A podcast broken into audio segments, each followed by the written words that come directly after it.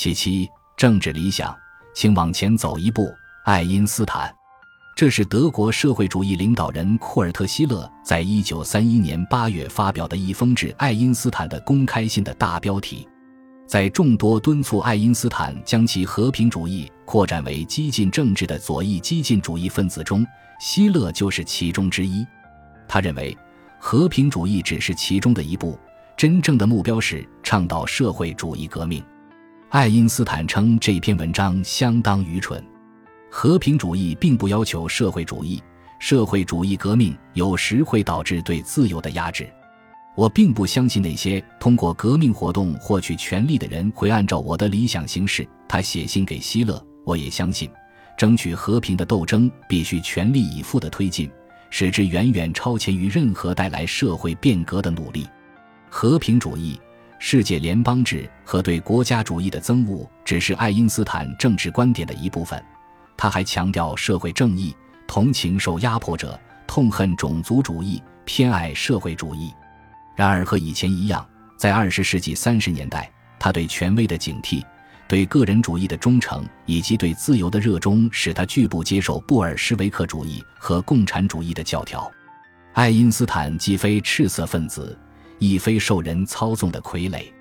曾经分析过爱因斯坦政治观点的弗雷德·杰罗姆写道：“他也曾研究过美国联邦调查局搜集的关于爱因斯坦的大宗档案。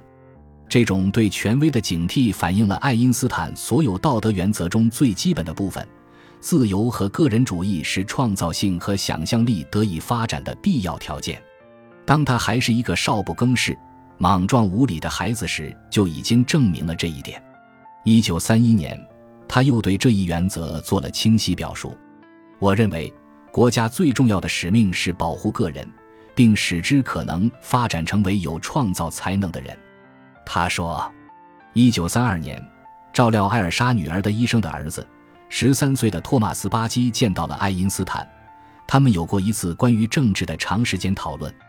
爱因斯坦是一个人道主义者、社会主义者和民主主义者。巴基回忆说，他是一个彻底的反极权主义者，不论是苏联、德国还是南美。他主张将资本主义与社会主义结合起来，而且痛恨一切独裁统治，无论是左派的还是右派的。在一九三二年受邀参加世界反战大会时，爱因斯坦对共产主义的怀疑表现得很明显。虽然一般认为会议的发起者是一群和平主义者，但他们实际上已经成为苏联共产主义者的一个前哨。比如，会议宣言指责帝国主义列强助长了日本对苏联的侵略态度。爱因斯坦拒绝参加这次会议，也不支持他的宣言，由于它包含着对苏维埃俄国的颂扬。我不能在上面签字。他还说，他对苏联得到了一些阴郁的结论。在顶端出现的是个人斗争，在这一斗争中，出于纯粹自私的动机而行动的、渴望权力的个人运用着最卑劣的手段。在底部似乎存在着对个人和言论自由的彻底压制。人们感到惊奇，在这种情况下，生活还有什么价值？可笑的是，美国联邦调查局在二十世纪五十年代的红色恐惧时期汇编爱因斯坦的秘密档案时，竟然有一份证据显示。他曾经答应而非拒绝参加这次世界反战大会。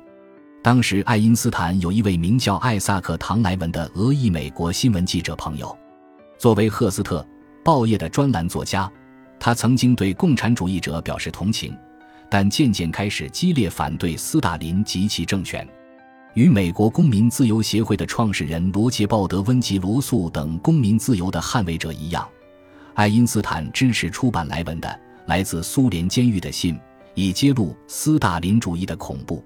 他甚至还亲笔写了一篇文章，严厉斥责苏联的害人政权。莱文随后出版了斯大林的传记，对这位独裁者的残忍进行了猛烈批判和揭露。爱因斯坦读后称其鞭辟入里。他由这本书得出了一个有关独裁政权的明确教训：暴力滋养了暴力。他给莱文写信表示赞许。自由是一切真正的价值得以发展的必要基础，但是渐渐的，爱因斯坦开始与莱文决裂。和最终走向反共道路的许多先前的共产主义者一样，莱文逊道士的热情使他很难欣赏处于中间位置的任何东西。他觉得，爱因斯坦过于把苏联的某些压迫看成革命变化的一种不幸的副产品了。事实上，爱因斯坦的确欣赏苏联的许多方面，包括他所认为的消除阶级区分和经济层级的努力。我认为阶级区分是有悖正义的。他在一篇自述中谈到了他的信念。我也认为，简朴的生活无论在身体上还是精神上，对每个人都是有益的。这些看法也使爱因斯坦开始批判他所认为的美国的过度消费和贫富差距。于是，他参加了许多有关种族平等和社会正义的运动。例如，他开始关注斯科茨伯勒男孩案。这群黑人男孩被指控在阿拉巴马州实施轮奸。但没有得到公正审判。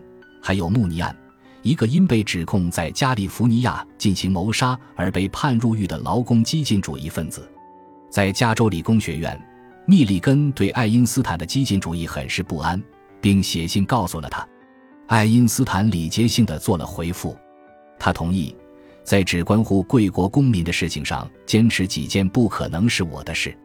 密里根认为，爱因斯坦和许多人一样。在政治上很幼稚，在某种程度上确实如此，但不要忘了，事实证明，爱因斯坦对斯科茨伯勒男孩和穆尼被定罪的疑虑是有道理的。他对种族公平和社会正义的拥护也符合历史的发展潮流。尽管与犹太复国主义事业关系密切，但爱因斯坦对阿拉伯人也很同情。犹太人大量涌入后来的以色列，正在使阿拉伯人流离失所。他的话很有预见力。如果我们无法找到一种方法与阿拉伯人真诚合作，签订公平合约，他一九二九年给魏茨曼写信说：“那么，经过了两千年的苦难，我们实际上没有学到任何东西。无论是在给魏茨曼的信中，还是在写给一个阿拉伯人的公开信中。”爱因斯坦都建议成立一个由不受约束的四个犹太人和四个阿拉伯人组成的枢密院，以解决各种争端。他说，两个伟大的闪米特族拥有一个共同的伟大未来。他警告犹太复国主义运动中的几位朋友，如果犹太人不能确保双方和谐相处，那么在未来的几十年里将无有宁日。感谢您的收听，本集已经播讲完毕。喜欢请订阅专辑，关注主播主页，更多精彩内容等着你。